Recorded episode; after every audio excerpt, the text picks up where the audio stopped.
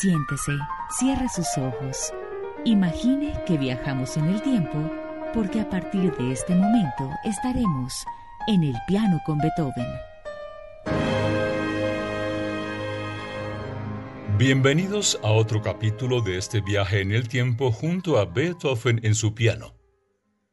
Están escuchando un programa de HJCK Radio desde Bogotá, Colombia. Para hoy hemos seleccionado las dos romanzas para violín y orquesta y el concierto para piano número 3. Las dos romanzas no aparecen mencionadas hasta finales de 1802 en la correspondencia de Beethoven con los editores de su música. La escrita en fa mayor data aparentemente de antes de 1800, mientras que la romanza en sol mayor fue escrita probablemente entre 1800 y 1802.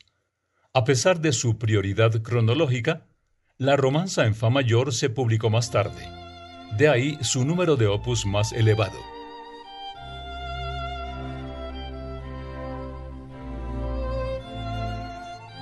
En ausencia de una historia del género resulta tentador especular que las romanzas se concibieron para conciertos de violín que nunca llegaron a ver la luz. Entre los posibles modelos se hallan los movimientos lentos de los conciertos para piano, K466 titulado Romance y K491 de Mozart que Beethoven conocía a la perfección. Existe un primer movimiento de concierto para violín casi completo en Do mayor que data de principios de la década de 1790. Pero aunque ambas romanzas están escritas en una tonalidad adecuada para un movimiento lento posterior, Ninguna de ellas es estilísticamente compatible con el fragmento conservado. Escuchemos para comenzar este programa la romanza en sol mayor opus 40 en versión de Jules Shaham como solista y la orquesta de cámara Orfeo.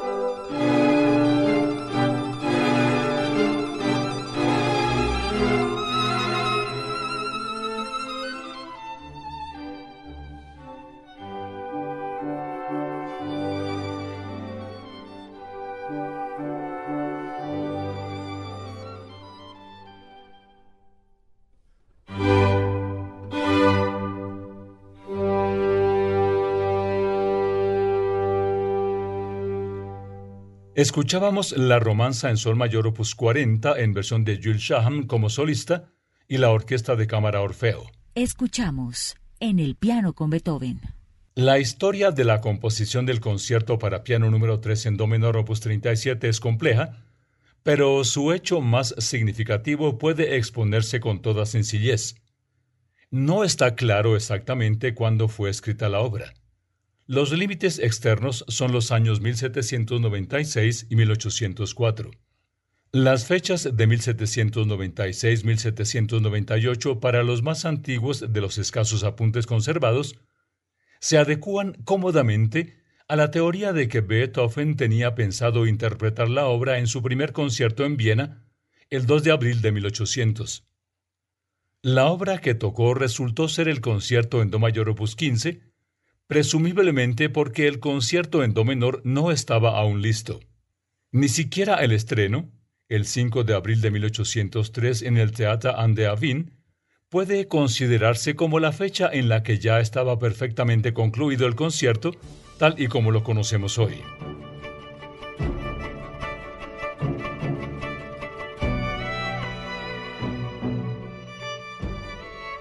Beethoven tocó la parte solista en aquella ocasión e Ignaz von Seifert, que le pasó las páginas, señaló más tarde que Beethoven tocó a partir de una partitura en buena medida vacía, con tan solo unos pocos jeroglíficos egipcios ininteligibles aquí y allá para refrescarle la memoria. Como ocurría con mucha frecuencia, no había tenido tiempo de pasarlo todo al papel. Me dirigía una mirada disimulada cada vez que llegaba al final de una de sus páginas invisibles se divertía enormemente con mi apenas disimulado nerviosismo. El compositor no escribió una versión definitiva, sino hasta noviembre de 1804, fecha de su publicación. Escuchemos el concierto para piano número 3 en do menor opus 37 de Beethoven, en versión de Maurizio Polini como solista y la Orquesta Filarmónica de Viena bajo la dirección de Karl Böhm.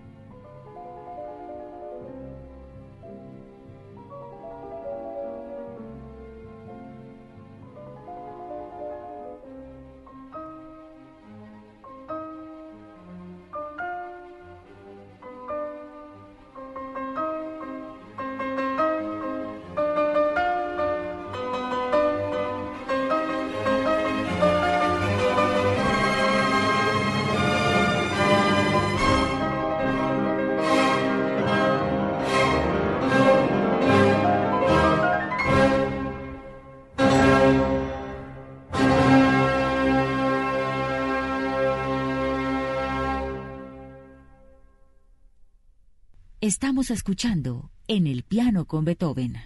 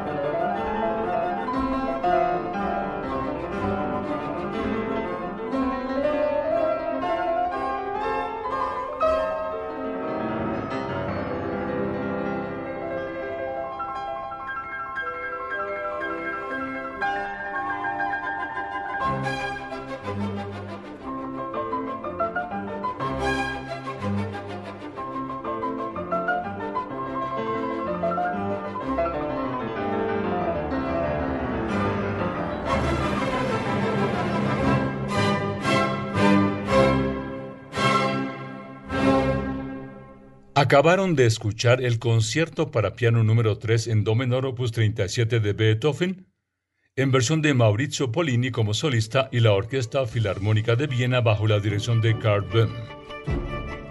Escuchamos en el piano con Beethoven.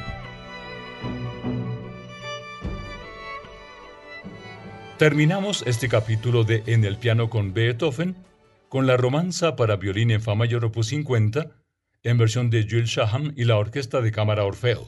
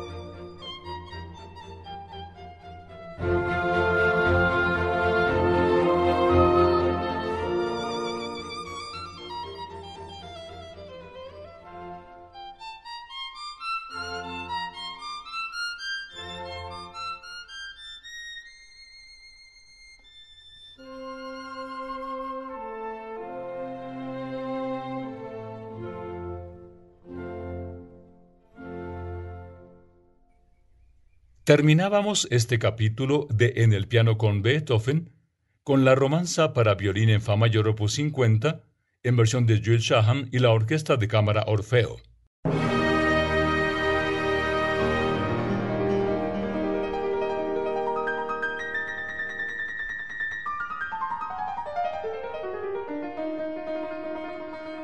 Recuerden seguirnos en arroba Radio.